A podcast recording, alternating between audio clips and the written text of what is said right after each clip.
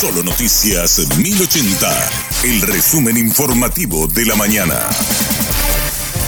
Hola, soy Susana Arevalo y este es el resumen informativo de la mañana. Detonaron un banco en la colonia Cresburgo, distrito de Carlos Antonio López, departamento de Itapúa, esta madrugada. Aún no se ha determinado la cantidad de dinero sustraído. Sin embargo, a diferencia de un caso similar en Pirapó, esta vez sí quedaron rastros de que lograron llevarse el dinero. Así lo indicó el subcomandante de la Policía Nacional, comisario Baldomero Jorge, tras una inspección preliminar.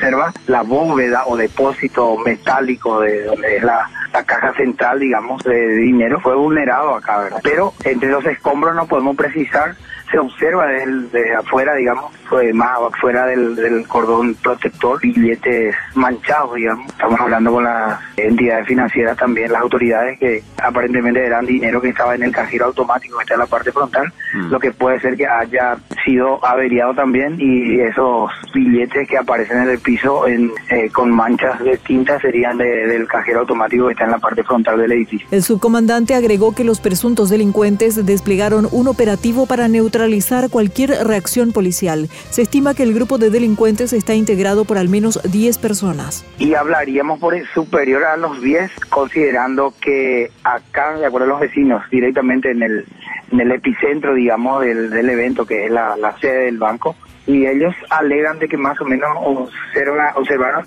entre 7 a 8 personas lo que observaron a esa distancia y a esa hora de la noche. Ahí ah, después se suman testimonios de otros vecinos que han observado que en algunos puntos estratégicos de acceso a la ciudad había también vehículos en ese mismo horario, aparentemente con gente armada, ¿verdad?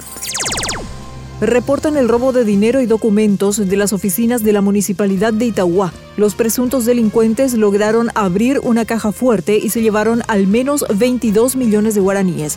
El hecho habría ocurrido entre el miércoles y el jueves, según la denuncia. El jefe de seguridad de la municipalidad y otros dos guardias que dijeron no haberse percatado de nada inusual fueron demorados por la policía. Sin embargo, el fiscal interviniente ordenó su puesta en libertad, aunque dispuso la incautación de sus teléfonos celulares. days.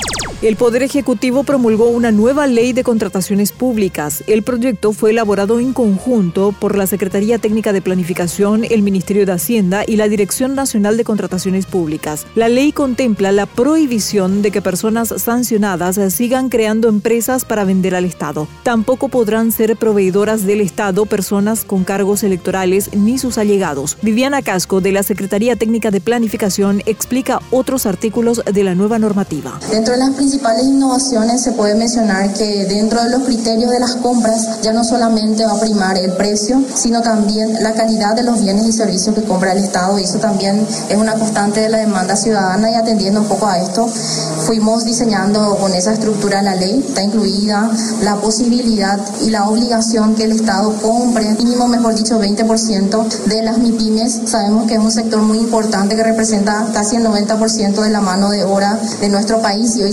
solamente pueden acceder a un 9% dentro de las compras del Estado y queremos ampliar ese margen también para beneficiar a este sector y a otros sectores también que son estratégicos. A eso le denominamos dentro del proyecto de ley compras sustentables, es decir, beneficiar también a la economía local y también a sectores como en el caso de los pueblos originarios. El Consejo de la Magistratura remite hoy al Poder Ejecutivo la terna para la Fiscalía General del Estado. Cumplido este trámite, iniciará el proceso para la selección de un nuevo ministro de la Corte Suprema de Justicia. Será para reemplazar a Antonio Fretes, quien debe dejar la máxima instancia judicial en marzo del próximo año. Así lo confirmó el presidente del Consejo de la Magistratura, Óscar Pacielo, luego de la inauguración de la nueva sede del organismo. Hasta aquí el resumen informativo de la mañana. Que tengas muy buen resto de jornada y buen fin de semana. La información del día aquí, en Solo Noticias 1080.